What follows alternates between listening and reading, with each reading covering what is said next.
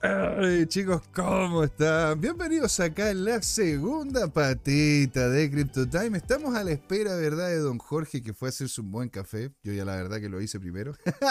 y ah, estaríamos a puertas de partir, señores. ¿ah? Entonces, ahí la verdad que es muy, muy interesante. De hecho, aquí Don Tomicro decía, decía cómo se llama el tema de, de mi, vendo mi cuarto riñón. Don Jorge le decía que no, y claro, porque en definitiva, si es que tenemos, ¿verdad?, un activo que podría llegar a costar ese nivel. Ahora, ojo, ¿ah? el artículo es claro. Este artículo es comentando, ¿no es cierto?, si es que llega a situarse XRP en el centro mismo de. ¡No, Capsita, no! ¡Capsita, no!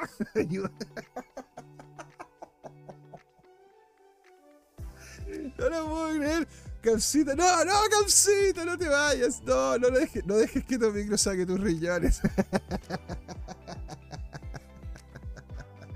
ah, por Dios, aquí en el chat está quedando, está quedando la pata. Ah, parece que ya está con nosotros don Jorge Gatica, ¿no es cierto? Ahí en Gloria y Majestad. ¿Me puede dar el, pulgar para arriba para darle la bienvenida, señor?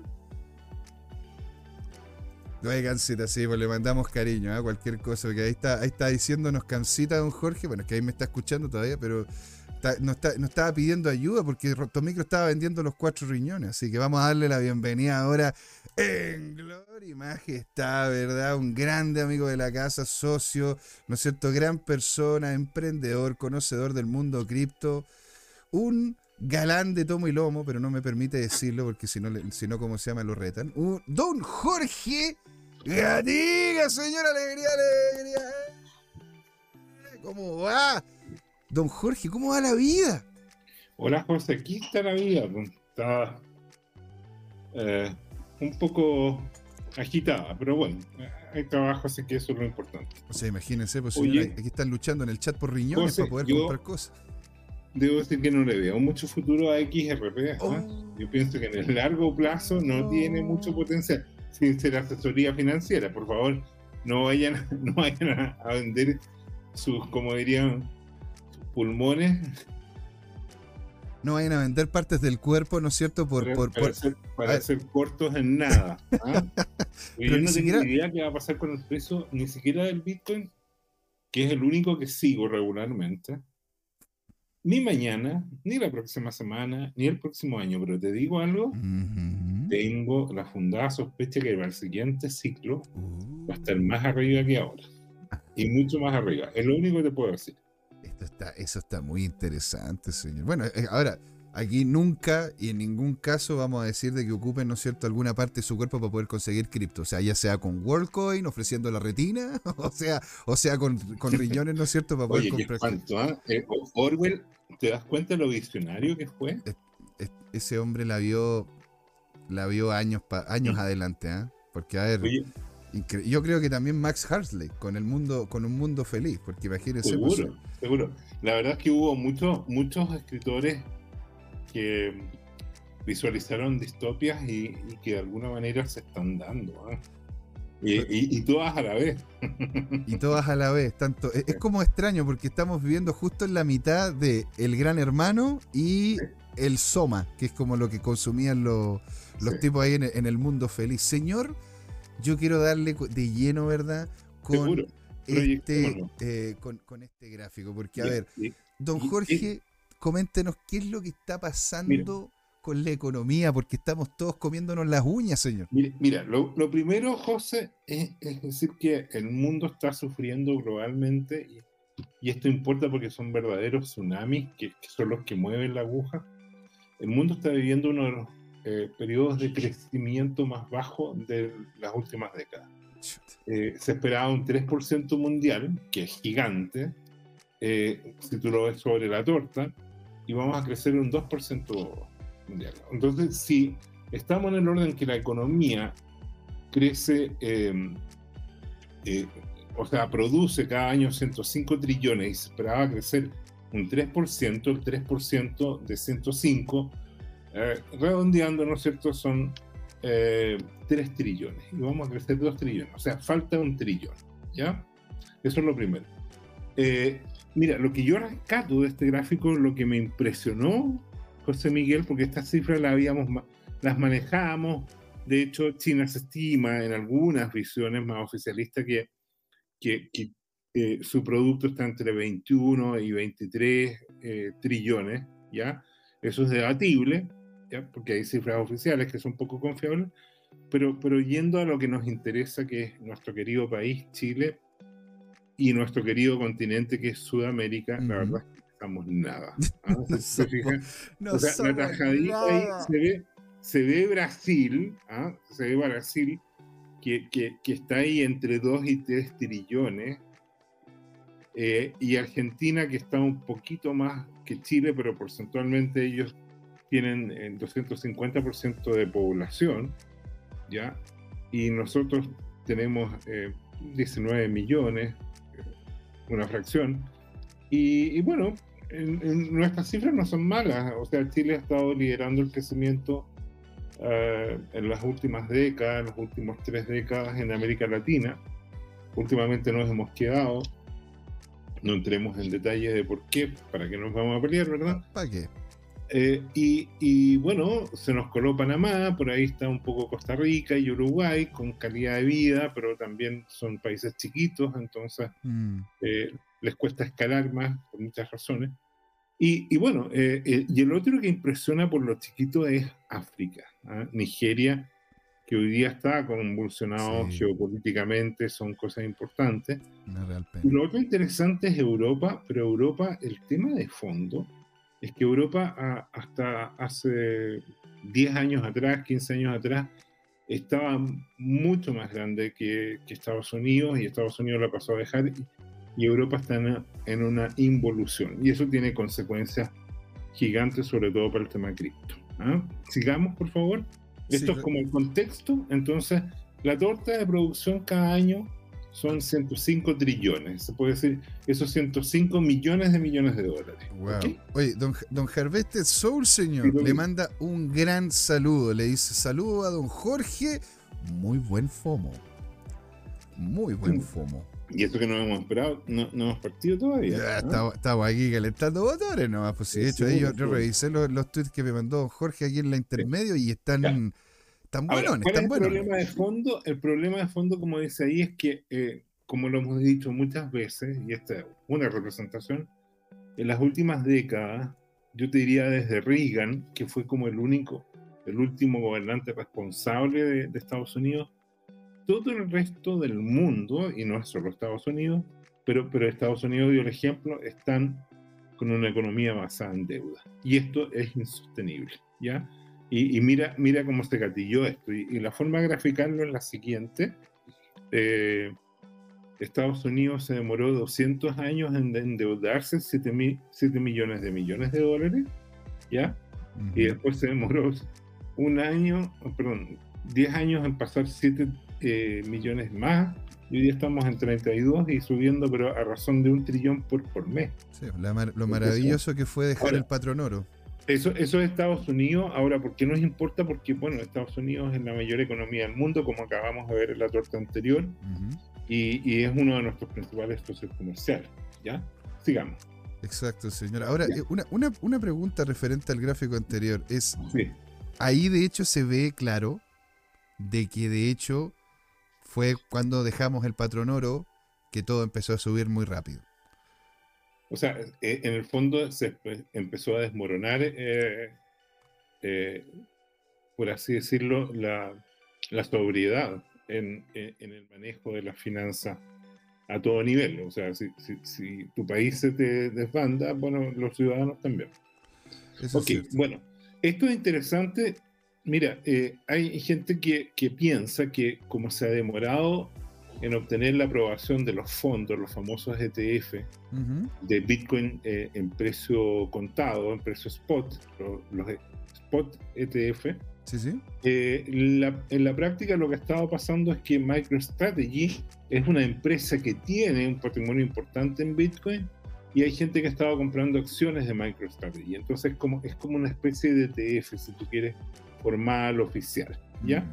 Ahora, ¿quiénes tienen hartos Bitcoin? Bueno, curiosamente todavía es Tesla, ¿ya? Y, y Block, ¿no es cierto? Que, son, y algunos mineros, como Riot Platform, Hive, Blockchain, esos son mineros, ¿te fijas? y naturalmente algunos exchanges como Coinbase. ¿ya? Pero qué raro, ¿ah? Y, Ah, perdón, no Marathon está. Digital también es un minero, es el mayor eh, minero, es uno de los dos. Eh, uno es Marathon y el otro es Riot, creo, si, si- si recuerdo bien. Qué loco, don Jorge, que no aparezca Bi- Binance ahí. Eh, bueno, es que lo vamos a ver, después lo vamos a comentar. Ah, bueno, por algo le seteo la pregunta, pues señor, eso bien, se llama dejarle, ¿no es cierto?, el, el, Sí. el, veri- el vericueto listo. Muy bien. Entonces, este, este es el mismo gráfico, pero ahora ya de manera para apreciar más las proporciones y cómo han estado creciendo, ¿ya? En la misma lista anterior, ¿ya? Entonces, la lista anterior era conceptual y aquí ya están más los... Y, y se ve entre comillas la locura de, de, de Sailor, De Michael Sailor, ¿ah? de, de- de- de haber hecho una jugada estratégica y transformar a su empresa en una visionaria y pionera en lo que es inversión de Bitcoin. Cuando Bitcoin suba de los 100 mil dólares, va a haber una verdadera locura después corporativa porque todos van a querer copiar ese patrón, en mi opinión. ¿Ya? Mm, Todavía está- estamos por ver, los precios están ahí, estamos en una, una dinámica bien especial, pero, pero mira, pensemos lo siguiente, a lo más podríamos emitir 21 millones de Bitcoin y hay 56 eh, millones de millonarios en el mundo. Mm, Entonces la pregunta es, es, si todos se ponen a comprar un Bitcoin ya no alcanzan, ¿no? no. Hay que ser mucho más que un millonario para, para tener después un Bitcoin completo. Piensa tú que el candidato presidencial Robert Kennedy tiene 14 Bitcoin, le compró uno a cada eh, hijo. Perdón, dos a cada hijo, Ah, sí, sí. seguro.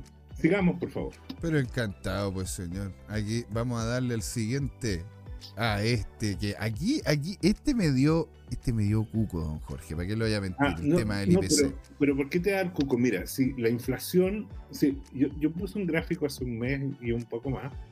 La inflación en Estados Unidos tiene dinámica y viene en tres olas. ¿ya? Yo no sé si este repunte esperado, que podría ser un efecto simplemente puntual por una baja base de comparación y que repunte, o si se inicia una nueva ola. ¿ya? Eso es lo que a mí me en da que cada una de estas olas, vimos tres olas, era mayor en sucesivo. ¿ya? Entonces, no sabemos si... si- eh, eh, entonces, eh, la gran pregunta, en primer lugar hay que entender una cosa, todas las cifras de inflación en el mundo están manejadas. Hay una cocina de cada gobierno que la disfraza, ¿ya? Bueno, sí. porque la inflación real es eh, completamente distinta. Ahora, ¿qué es la inflación o cómo se mide? Es el producto de, de un índice de precios y salarios, ¿no es cierto? Que es en Chile el IPC, índice de precios al consumidor, perdón. ¿Y, y qué es lo que ocurre? Que, que, que es una canasta arbitraria, relativamente arbitraria. Se trata de que sea estable para que sea comparable en tiempo, las metodologías tratan de hacerlo y, y se trata de ir renovando ciertas cosas. O sea, por ejemplo, en algún momento en la lista de insumos estaban los fax, pero los fax hace décadas que pasaron a ser obsoletos y se reemplazaron. ¿Te fijas? Y ahí hay una lista de elementos que estaban manejados. Ahora, siendo arbitrario, cuando tú ves eh, y, uno como jefe de hogar ve la lista del supermercado, porque le ayuda a la esposa, ¿no es cierto?, a comprar en el supermercado y todo, y te das cuenta que hace dos o tres años atrás, qué sé yo, el arroz estaba en alrededor de 700 pesos, y hoy día está eh, en alrededor del doble, o sea, entre 1.300, 1.400, 1.500, 1.600 pesos, dependiendo, uno trata de comprar obviamente durante las ofertas. ¿Y qué es lo que ocurre? En dos, tres, cuatro años máximo, tú tuviste en ese rubro particular un crecimiento de precio del 100%, pasaste de 700 a 1400. Entonces, eh, tú dices, ¿y qué otros productos han bajado para compensar esto y que en el promedio la inflación anual haya sido de entre un 10 a un 15% solamente? Y, y es como extraño, porque, porque no hay cosas significativas dentro de lo común de los hogares que, porque puede que hayan bajado los Teslas, ¿te fijas?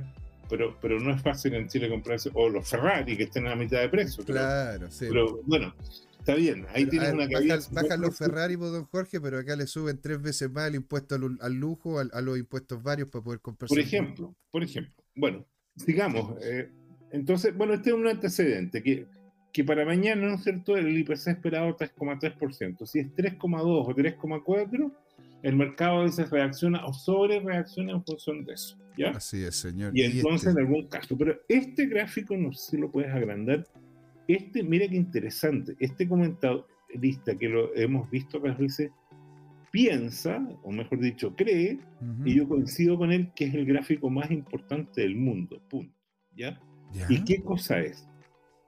Es el índice del dólar comparado con las otras monedas, ¿no es cierto? Y lo que muestra es que está en un declive. Ya desde que Estados Unidos empezó a endeudar, el poder del, dólar, aunque tiene unos repuntes, ya cuando aparecen guerras, la gente se refugia, compra bonos del tesoro, pero la verdad es que la economía estadounidense está en un declive.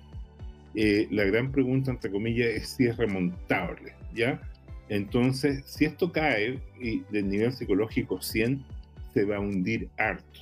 Ahora, hay espasmos, como lo muestra ahí, en que, bueno, dentro del canal hubiera, pero aquí la gran pregunta es si ese canal alcista eh, pudiera generar un quiebre a la baja y, y, se ubique, porque hay dos canales, ¿no es cierto? Hay un macro canal que empezó hace eh, eh, precisamente el 71, como dices tú, ¿no es cierto?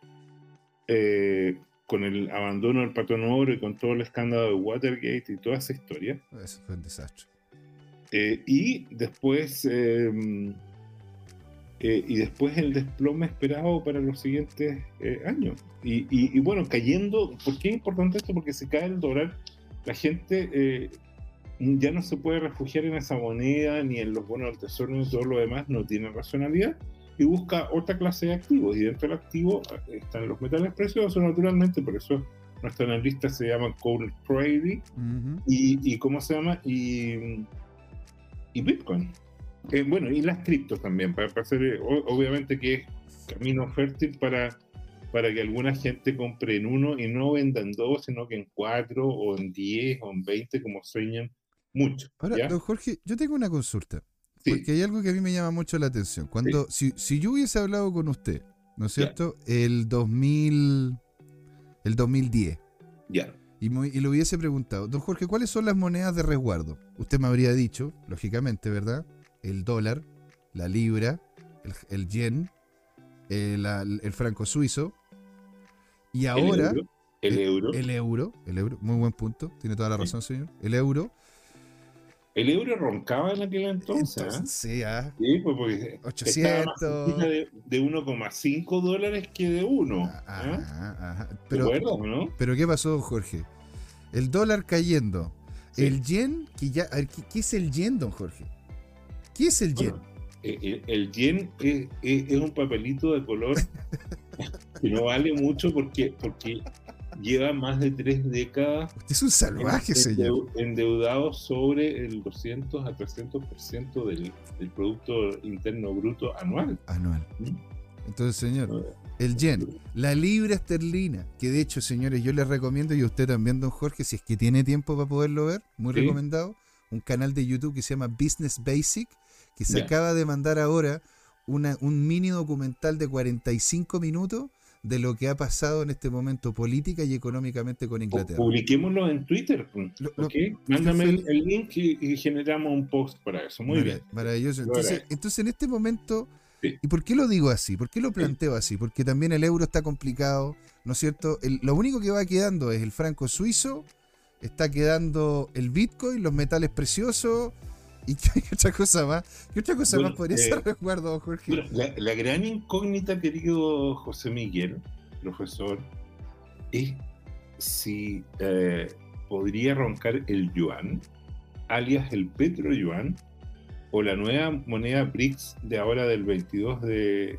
agosto que, se estaría anunciando. ¿eh? Mm. Y el problema de fondo es el siguiente, hay muchas, muchas naciones con mucha población que quieren sacar una alternativa del dólar. El problema es que las entidades que lo respaldan, que llevan, yo te diría, más de 10 años diseñando. Fíjate que Rusia con China han tenido más de 40 reuniones al más alto nivel, estamos hablando de Xi Jinping y, y Putin, para, negociar esta, esta, esta nueva moneda como alternativa al dólar.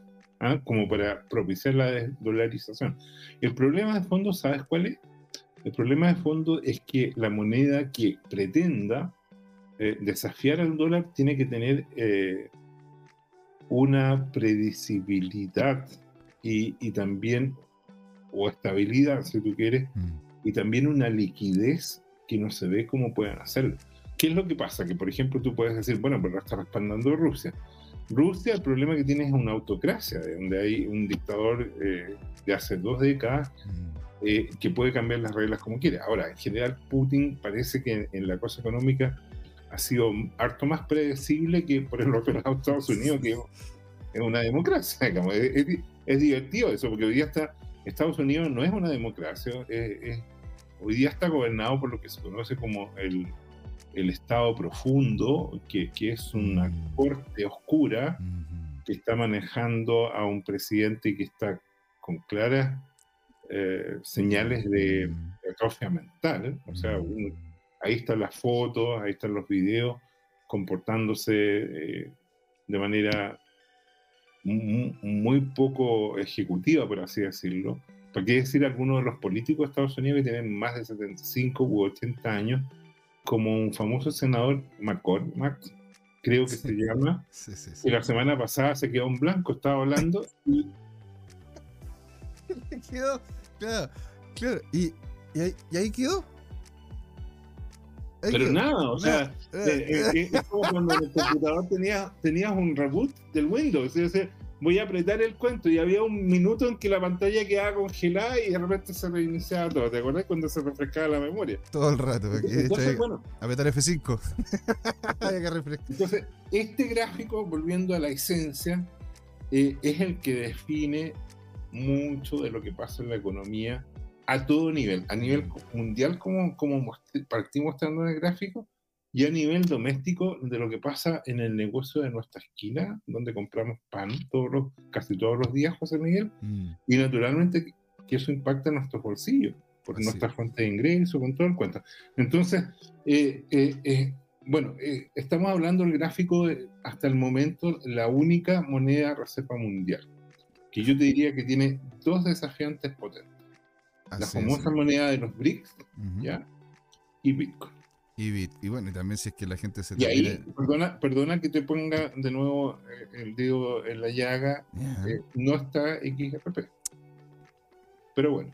El mercado es el mercado. Bueno, ya veremos. Sigamos. Yo como se llama, soy un estudiante del mercado. Ya, mira, eh, esto, ¿y por qué el Bitcoin se pegó un repunte que estaba ahí a propósito de congelado? Estaba congelado en 29.100 ¿ya? Y, sin embargo se pegó un repunte. ¿Y por qué fue? Porque una clasificadora de, riesgo degradó a 10 bancos de Estados Unidos, ¿ya? Les bajó la clasificación de riesgo. Eso es importante porque significa que cuando la gente le preste, o mejor dicho, las otras instituciones le presten dinero, les van a cobrar más caro, porque hay un factor de riesgo de que, que, que puedan tener impago. Entonces, como los bancos están siendo muy golpeados por la economía hoy día, la gente se refugia en el Bitcoin predeciblemente. Sigamos. Y eso hizo que se mantuviese el canal alcista que lleva desde enero, señora. ¿eh? Así que notable en ese sentido. Bueno, este señor, lo escucho. 30.000 está en un nivel de precio que ha demostrado ser una resistencia dura de roer, con el techo en 32.000, pero una vez que lo quiebre, podrían venir fuegos artificiales. De, ¿ah? todo tipo, señor. De todo tipo. Eh, ¿Cuál es el problema de fondo? El problema de fondo, lo que decíamos, es el exceso de deuda. ¿Y por qué? Porque en Estados Unidos, como podemos ver, los tipos parece que estuvieran compitiendo por ser campeones mundiales en endeudamiento. ¿Te fijas? ¿Ya? O sea, ya ganaron, ya por, pero por paliza. Eh, sí, eh, o sea, claro, son una gran economía, pero además tienen eh, un estímulo perverso, es que ellos pueden endeudarse todo lo que quieran. Y ellos devalúan su moneda por lo tanto, bajan el, impacto de, los pagarés que, nosotros tenemos. En algunos casos uno compra esos fondos de forma directa o en algunos casos de forma indirecta, porque los portfolios, por ejemplo, nuestros fondos de pensiones, tienen por definición, ¿no es cierto?, eh, bonos del Tesoro de Estados Unidos, que se supone que es la herramienta más confiable del mundo. ¿ah? ahora doble A más nomás, no, no triple A. no te plea. Ahora, ¿qué es interesante a propósito del Bitcoin? Para, para situar nuevamente el nivel de la economía, de la deuda que dijimos, de producción, ya tenemos algunas cifras. Y, y, ahora, ¿qué se viene para el Bitcoin? Bueno, se viene el interés de estos tipos que están ahí. Todos esos tipos están hoy día en la ventanilla de la SEC esperando, ¿no es cierto?, que les aprueben un fondo de inversión, que son los ETF, ¿ya? A precios spot. Ah, ¿Existen fondos ETF en otros países? Sí. Lo hemos dicho muchas veces, en Canadá, Brasil, Australia, eh, etcétera. Y, y, también existen eh, ETF en Estados Unidos, pero de, de, futuros de Bitcoin. Así es. Que, que, son mucho más manipulables que el spot. Entonces ahí es donde uno dice, o, o el director de, de la SEC, director mm. ejecutivo Gensler, ¿no es cierto? O es inepto o es corrupto, porque, porque, alguna, porque, de alguna manera ha estado frenando. Ahora, ¿qué, ¿qué es el tema? No es que estuviera frenando el Bitcoin el Bitcoin en el largo plazo va a prevalecer y después voy a mostrar por qué, los argumentos de qué es lo que hace que Bitcoin, que inventó el concepto de escasez digital, no sea asimilable a ninguna de las altcoins que son copias. O sea, hay decenas de miles de proyectos que después que salió el Bitcoin lo han tratado de copiar y no tienen cómo, ¿ya? Y, y, bueno, existen como clon de Bitcoin, de hecho, Bitcoin eh, SB Bitcoin eh, Cash em, fueron forks del Bitcoin original. Eh, ¿Para qué decir Litecoin, por ejemplo, que, se parece mucho? Pero, pero la verdad es que no valen una, fracción ínfima del Bitcoin porque, porque no hay espacio para dos en, en, en, un monoplaza, en un lugar que tiene un solo asiento. A pesar de que algunos digan que el mercado va a decidir, pero, pero lo que pasa es que cuando aparece algo con naturaleza única, por ejemplo, cuando, cuando, cuando reinó España en todo el mundo geopolíticamente, la moneda que prevalecía era eh, el peso español en todas partes. Lo mismo pasó con la libra esterlina, a su vez en sus 100 años de, imperio. Obviamente que circulaban otras monedas. Eh, las monedas, por definición, generalmente eh, son predominantes en un cierto territorio, pero en el largo plazo, en el impacto, en la, eh, eh, en la supremacía, hay espacio solo para uno, ¿ya? Bueno, sigamos. Solo habrá uno.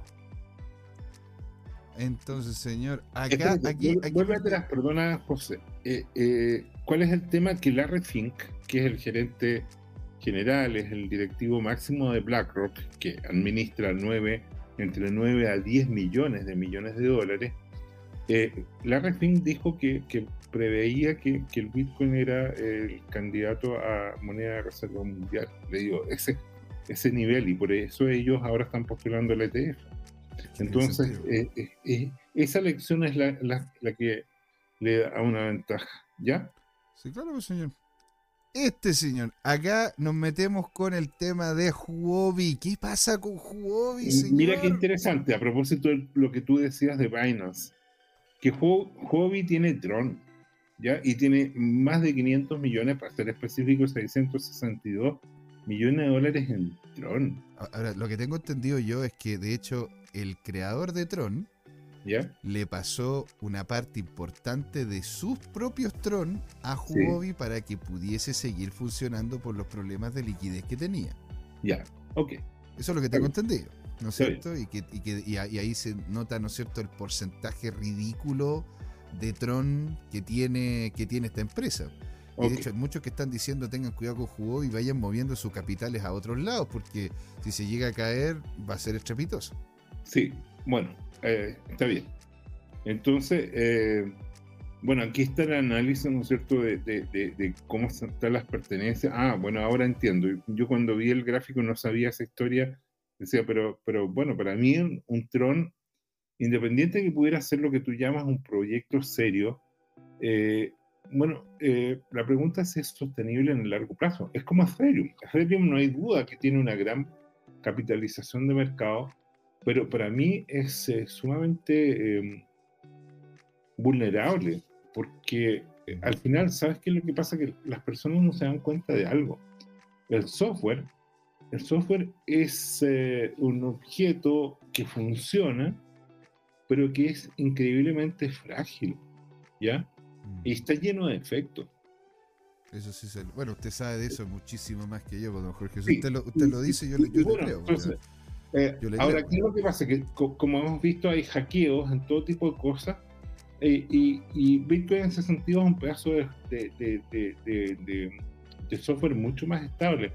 Fíjate que para hacer Bitcoin, Satoshi, con, con seguramente apoyos probablemente de Alfini y, y de uno que otro, eh, codificaron 30.000 líneas de código. Y, en la práctica, ¿qué cosa es eh, ese? ¿Qué, ¿Cuál es el gran beneficio? Por un lado, implementaron correctamente la idea de escasez digital, que es un pilar del proyecto, pero por lo otro, generaron eh, la oportunidad de que cada persona en el mundo, independiente de tu patrimonio, eh, pueda hacer su propio banco. O sea, le dieron un banco a cada persona. Aquí, aquí en el chat, señor Tomicro le manda un saludo y dice, pero eh, según ese dato histórico, don Jorge, el Ya. BTC también tendrá su caída. Sí, va a tener muchas caídas. Sí, y lo vamos a ver en, en- en el análisis técnico, sigamos. La Démosle, pregunta es si, y si después de la caída se va a recuperar. Aquí viene. aquí Entonces, viene. mira, qué interesante. Este, este gráfico del famoso stock to flow, ¿no es cierto? De, de plan B, como es conocido eh, esa persona. Y, y fíjate que el modelo stock to flow está muy criticado, cuestionado, porque, porque anduvo, te fijas, eh, en el último ciclo, como se ve ahí, desviándose de la predicción del modelo. Mm. Dicho en, en buen chileno, anduvo guateando. ¿ah? Guateó, Guateó. ¿no? Guatio, guatio, ya, ya. más aplicado, ¿ya? Ok. Pero podría estar en camino de recuperar este tema, porque si retoma la horizontal y después empieza a generar un- un- un- una, eh, eh, una escalada alcista potente, pu- pudiera llegar a ese nivel de precio, ¿ya? O, eh, considerando que hemos tenido tiempos muy desafiantes, sigamos. Entonces, Ahora, hay que tomar en eh, cuenta, hay que tomar en cuenta de que esto, es logarítmico. pues, Entonces, a ver, a Claro. esta altura ya estamos, estamos por estamos relativamente cercanos al millón. Por Mira, eso onda, se, se ve como movimientos muy suaves del precio. Sí. Pero ¿verdad? son enormes en, en- en- términos absolutos. ¿ah? Así es, señor. Ya, entonces sigamos. Mira, aquí es lo mismo, este ya más en detalle en los últimos años. Y, y lo entretenido de esto es que mirando la misma curva que tiene caídas, como advierte todo micro, ¿no es Sí, cierto? claro. Es que aquí hay indicadores estadísticos, este es muy parecido a, a- a- al que se forma con las velas de Aiken, Aiken, eh, Aiken Ashley, Heikinachi. Sí, claro. sí, la- las, que ¿ya? usa, las que usa la que le gusta a Don Luis. González, por eso lo estaba comentando, ¿no? Ujú. que son, que son ¿no es cierto?, derivados estadísticos para, para ir detectando tendencias de largo plazo. Y así como las velas Heikinashi, eh, una vez que se ponen, como, como tienen un- una especie de promedio ponderado, ¿no es cierto?, que, que- que una vez que retoma una tendencia, la mantiene, aquí también, ¿no es cierto?, una vez que pasa esa caída, ese rojo, ¿no es cierto?, bajista que el que advierte tu micro, después genera una tendencia. Entonces, este, este personaje está diciendo, mira, en el nivel semanal, este estadístico que es el canal gaussiano ya se volvió verde. O sea, Mm. Esto le estaría dando inicio a un ciclo alcista. ¿Ya? Sigamos. Está muy ¿no? interesante ese, ese, ese, ese estocástico, don Jorge. No y- y- y mira. Mira, tenemos a nuestro Satoshi Criollo visitando Colombia, nada menos. ¿Qué te crees tú? Mira, hola profesor, No, nos dice. Don Yerko Pincheira, paso a saludar desde la antigua ciudad de Santa Marta, Colombia. Don Yerko. Alegría, alegría. Un abrazo de Alegría. centralidad para usted. Muy, bien. Oye, Bueno, y traiga este- café, este- muy buen café allá. Y este mismo, eh, esto que hemos visto varias veces, esta- estas señales de precio, ¿no es cierto? Se sitúan en lo que podríamos llamar estas envolventes, ¿no? Curvas, ¿te acuerdas de geometría? Sí, claro. ¿Ah? Que, daba acumulación. una cierta trayectoria, tú podías dibujar unas envolventes. Aquí, bueno, es interesante porque, porque estas envolventes lo que muestran es que cuando hay caída, hay zona de, co- co- como dice la canción, si cae más, compramos más. Ah, pero ¿no? usted está llamándolo entonces. Pues, Esa señor, nos, acu- va- nos vamos, acumulación. nos vamos al gatito fomero, usted lo llama. Compramos, baja más, compramos, baja más, compramos. baja más. Es que, es que usted, trae, es que usted trae muy buen opio, pues, Estás señor. adicto al FOMO, José, reconócelo, es el primer paso. ¿Ya? Ahí le Bueno, mandamos entonces, alegría, alegría, Yerko también le mando. yo te diría dos grandes conclusiones de, de lo que estamos mirando. Primero, que, que ya eh, el mínimo, que fue 15.500, está superado, ya dejamos el piso y estamos por iniciar un ciclo alcista que nos estaría llevando al siguiente techo, ¿ya? Lo Mira. que se conoce como la zona de distribución, cuando la- lo- los tenedores empiezan a vender y hacen sus ganancias. Y ahora se nos viene Oayón, señor. Este No te hombre. puedo creer. Dios mío. A ver, este hombre, miren, miren, miren Bueno, lo que se entonces, viene. Este A ver, este este ya, este ya es. Este es un profesor de la Sorbona, ¿ah? Ex profesor de la Sorbona, estadístico, que ya es el dealer del FOMO. Este Sí. ya es opium, pero de lo más adictivo. Lo teníamos castigado precisamente por exagerado. ¿Te acuerdas tú? ¿Ah? Porque en pleno ciclo bajista seguía vendiendo, seguía vendiendo la ilusión. Pero aquí yo ya encontré que está re bueno este tema. ¿ah? Mira cómo identificó aquí este, este rectángulo, este patrón. Y él dice, mira, nos queda un último repunte. Mira qué interesante, hace una predicción de una caída, una corrección importante. ¿Ya? O sea, vamos a llegar a 30.000 y tanto. Y vamos a caer después a 24.000, o sea, a caer 33%. Para, después de esa corrección y mandar cortado todos los apalancados, dispararse, pero a niveles increíbles. Este, este está bastante más sopesado de lo que escuchábamos anteriormente del tío Ayón, hay que decirlo. Sí, o yo, bueno, no, aquí yo, yo elegí, porque si te muestro los otros, tú vas a decir, pero no. Yo creo, yo- yo creo que este lo van a llevar preso por andar provocando es, es algo más, más dañino, más adictivo que el fentanilo. Con eso te digo. todo. Madre de Dios, entonces hay, Mira, que, hay que tener cuidado. ahora-. Mira, esto es interesante. Pasamos a la sección de las altcoins, ¿ya? Y lo que voy a mostrar aquí es análisis técnico sobre los precios de Ethereum. ¿Y cuál es el problema? Mira, este analista, que, que lo hemos visto otra vez, de hecho en algún momento lo presentamos, ¿te acuerdas tú? Sí, sí. Eh, dice, en esta temporalidad, en este análisis, él está mostrando una cuña alcista y dice, Ethereum se está preparando para una carrera monstruosa, ¿ya? Y es válido, ¿ya? Pero no cuenta toda la historia. Ay, este es pero, pero ¿por qué nos deja ahí, don Jorge? Como... Porque mira, si tú y yo lo hemos conversado muchas veces, pero si tú, tú lo sabes, porque tú eres experto. Tú, tú cuando haces tus clases ¿ah? o, o- o haces tus presentaciones o tu análisis, tú lo miras en diferentes temporalidades. Y lo que se ve en una temporalidad, baja o alta, me estoy refiriendo en días o, o meses, que puede ser definitivamente como acá, un candidato a una tendencia alcista, Ujú. en otra temporalidad se ve bajista.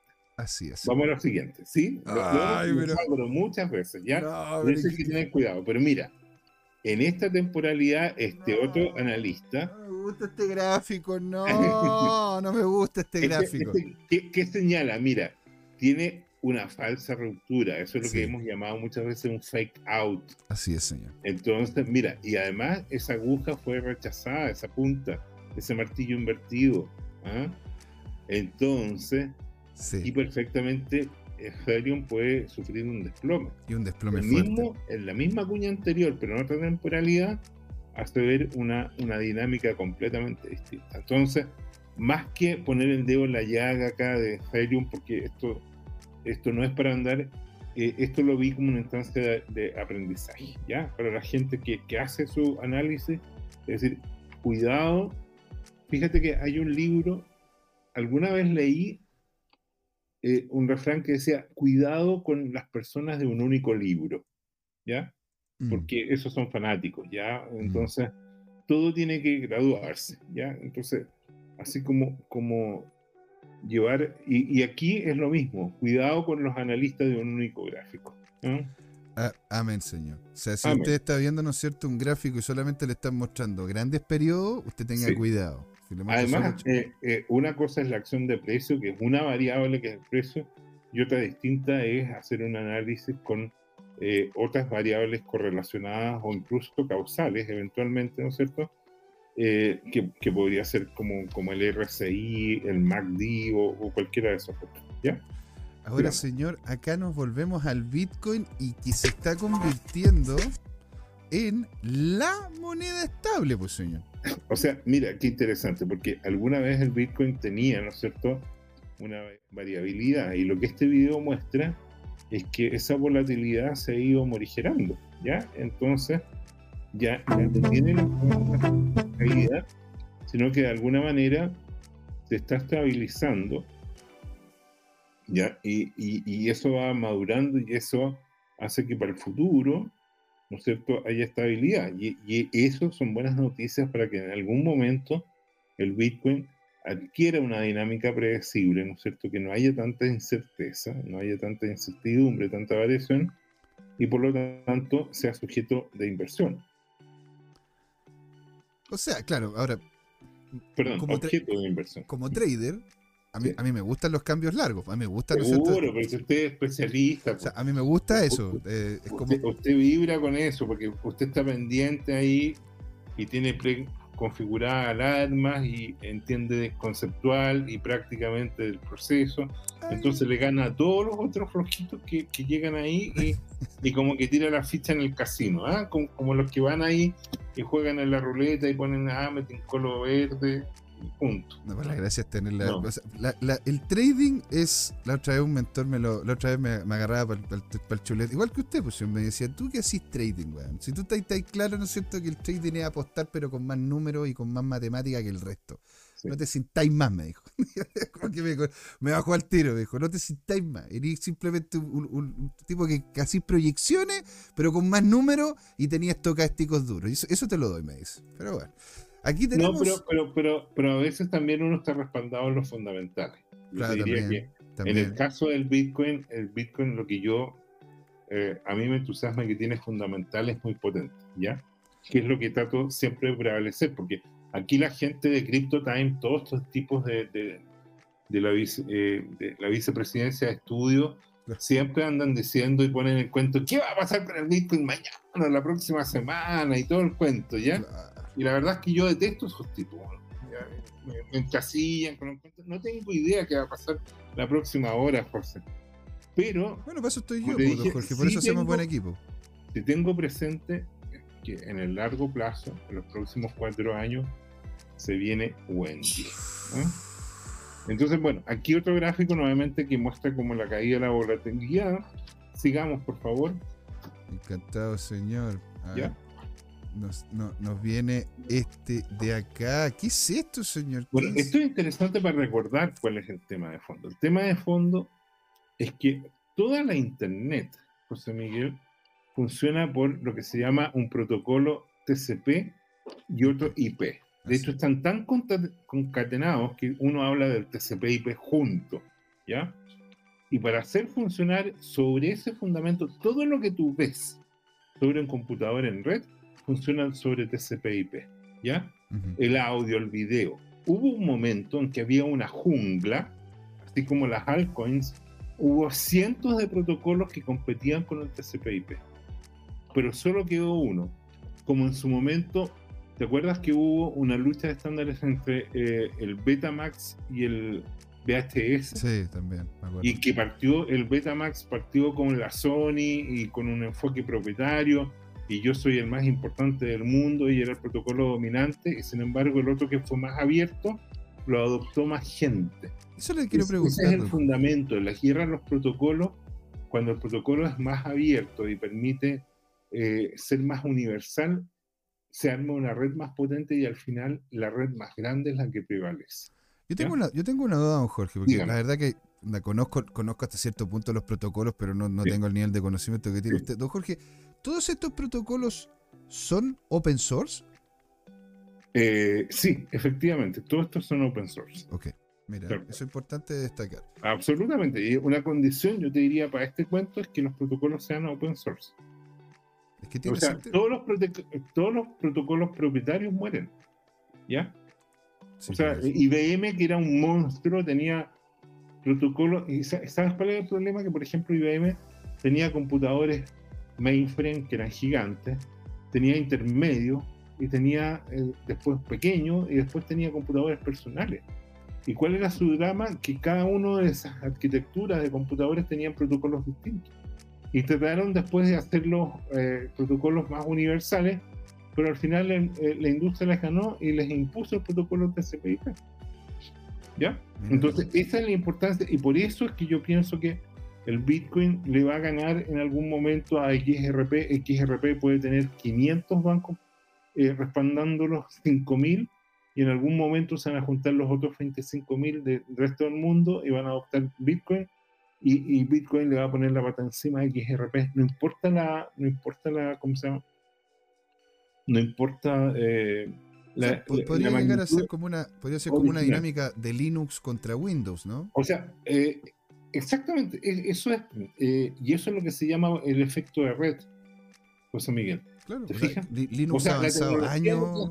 ah, Linux ha avanzado mucho más que Windows en varias otras cosas, por eso ahora es, es el staple, ¿no es cierto? Como la base para poder tener un, un, un hosting. O sea, no, no- O sea, mira, el mejor ejemplo es el siguiente.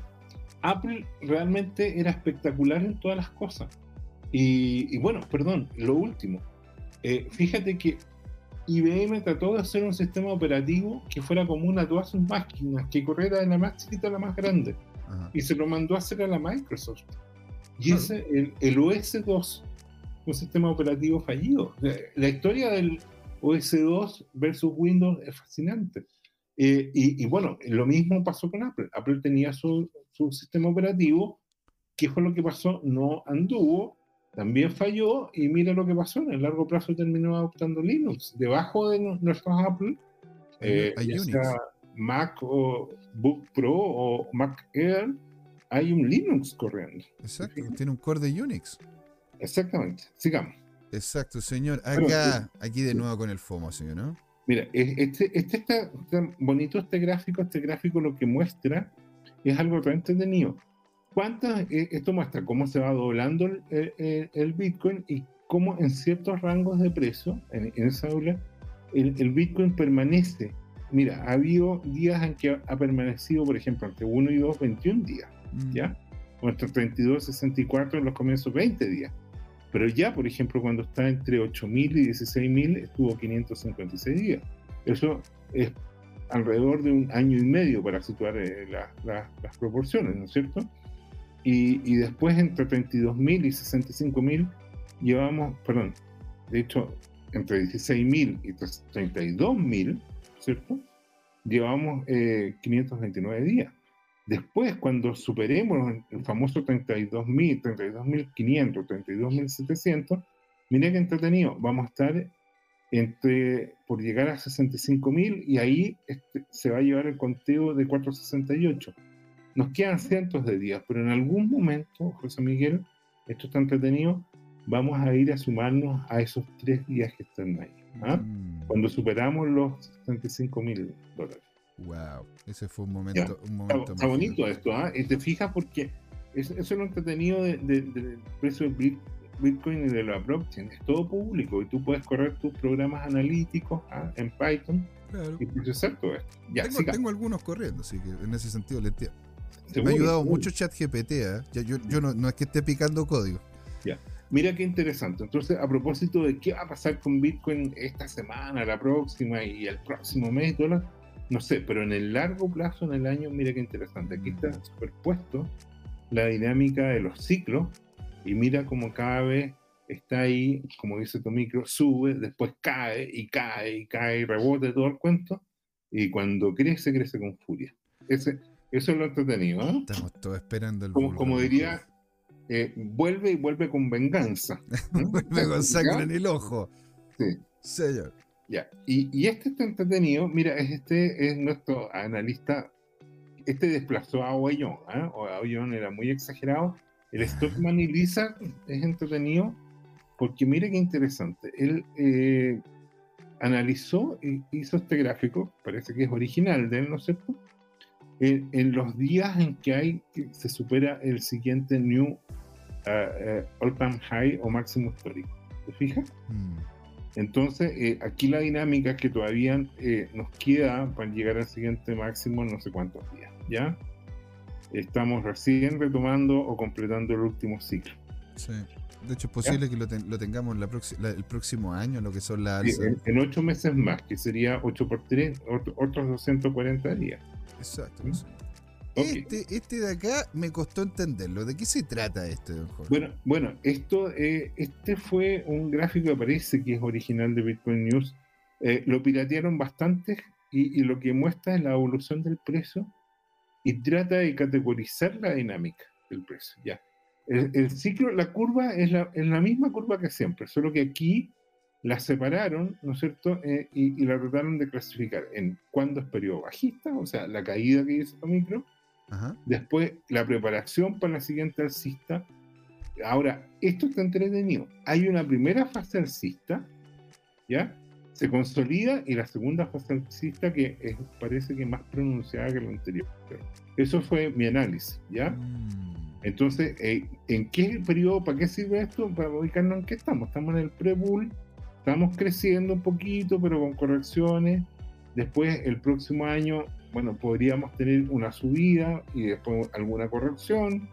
Y va a ser una subida ahí nomás, pero después se va a disparar por todo. Tiene Ahora, sentido, ¿eh? Ahora, tiene sentido, pero sabes que hay otros análisis más finos que lo que muestran es que el ciclo de esta dinámica se ha ido cortando, por lo tanto, a- cuidado que, que no, no se reproduce exactamente igual. Sigamos. Mira. Y, a- y ahora, señor, vamos a ir a ver el meme. ¿Qué onda con este Bueno, meme aquí de... Este de- de- meme anda avanzándolo con cuidado porque, a, a ver, no sé si lo tienes, lo vas a mostrar con texto o lo, lo leo yo.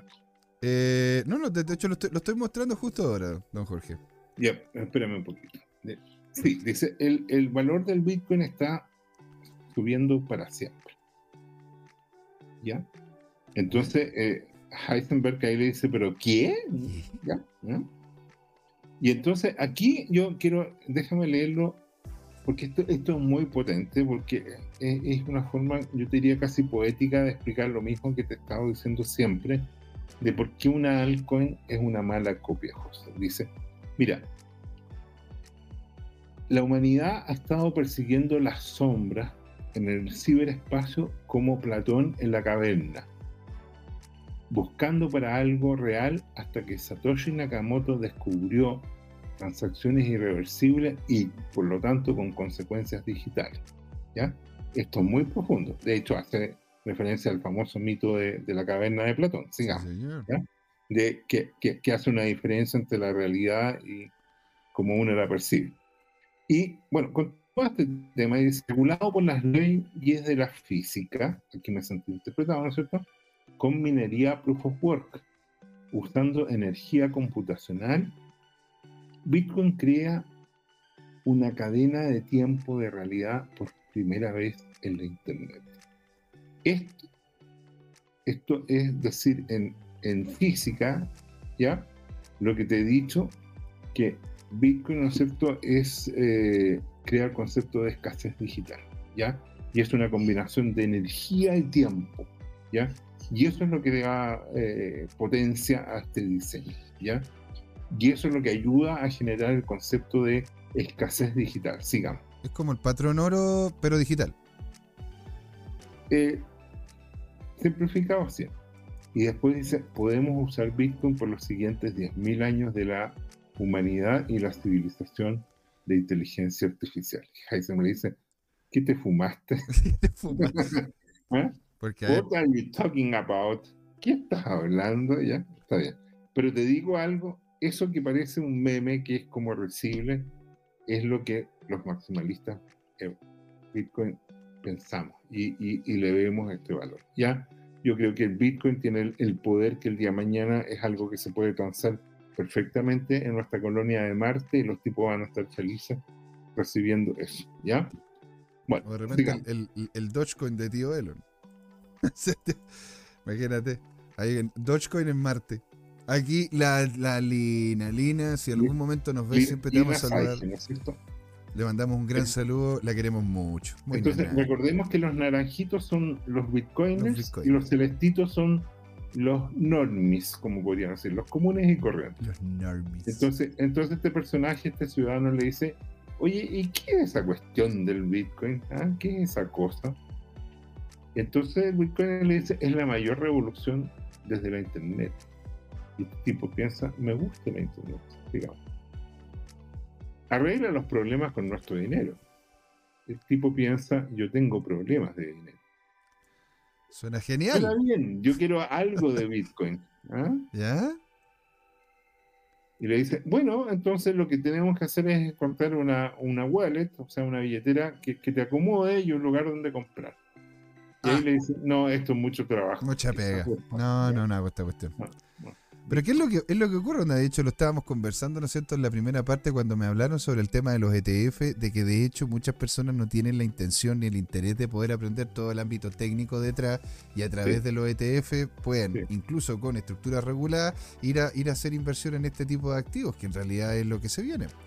Pero te digo algo, José, yo pienso que eh, ahí hay un rol para los bancos. Yo creo que hay personas como, como, como personas mayores o conservadoras que siempre van a preferir tener y, y que, y comprar el equivalente a un banco, a un, a un Bitcoin y guardarlo en un banco. Y van a confiar en que el banco no quiebre, que les responda a este tema. Exacto. ¿Ya? Y, y, bueno, tiene más o menos sentido dependiendo del país que estás. Si tú estás en el Líbano, la verdad es que lo que tú estás haciendo es prácticamente un suicidio económico. En Argentina también es algo muy riesgoso, ¿no es cierto? bueno, hay que, hay que ver lo que se viene ahora el domingo, pues, don Jorge. Que se viene el domingo. El domingo se vienen elecciones en Argentina. Ah, sí, sí. Y parece, y parece, ¿cómo se llama? Que hay un candidato que tiene muy presente las criptoactivos, bueno, y casi cualquier tipo de moneda, incluso con las intenciones de dolarizar en Argentina. Mira. A, a ver si es que llega a pasar a segunda, a segunda vuelta. Y don Jorge, siendo las 8 con 12 minutos, para no quitarle más tiempo, a usted le agradecemos, ¿no es cierto?, a todas las personas que estuvieron con nosotros. Don Tomicro, don Yerko, usted también, pues, don Jorge, que estuvo comentando ahí. Harvested Soul, que le volvió a mandar un saludo. Camcita, que pedía ayuda porque Tomicro le quería robar los dos riñones para ver si podía comprar XRP. Don Alejandro Máximo que estuvo con nosotros y mucho más. Le agradecemos de todo corazón, ¿verdad? Haber estado aquí con nosotros en Crypto Time. Don Jorge, unas últimas palabras y hacemos el cierre de este programón. Bitcoin es único. Listo. Y es el único que garantiza las casas digitales. Buenísimo. Señores, aquí acaba de terminar, ¿no es cierto? El show de la blockchain. Aquí, señores, en Crypto Time. ¿Por qué, don Jorge? Porque fue hora de hablar de criptos y de Bitcoin, que no es lo mismo.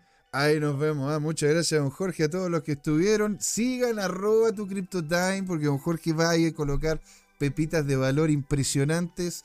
Y nos estamos viendo entonces el viernes. Y ojo, que el domingo también se viene don Luis Armando González con Crypto Trading Time. Así que muchas gracias, don Jorge. Y hasta luego. Chao, chao.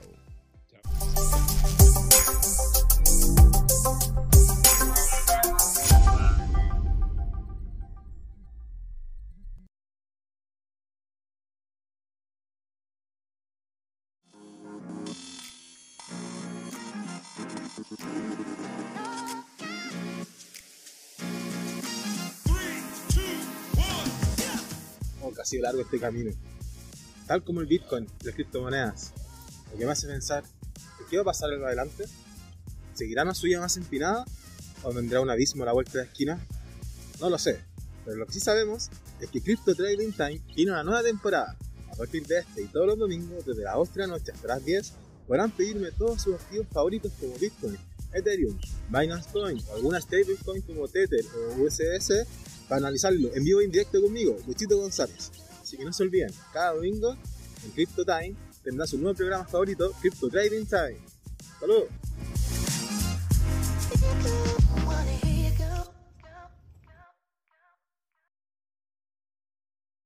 Hola amigas y amigos, antes de irnos les queríamos recordar que esta comunidad CryptoTime la hacemos todos, así que siempre invitados a nuestros canales de difusión en Twitch, Twitter, YouTube, LinkedIn y Facebook. Búsquennos como CryptoTime, con I latina, así, latinos como nosotros. Los esperamos para intercambiar información, hacer nuevos amigos y conexiones en este hermoso mundo del blockchain y las tecnologías descentralizadas. Los invitamos a suscribirse para recibir información sobre nuevos episodios y les mandamos un gran saludo de acá, Jorge Gatica y José Miguel. Nos vemos.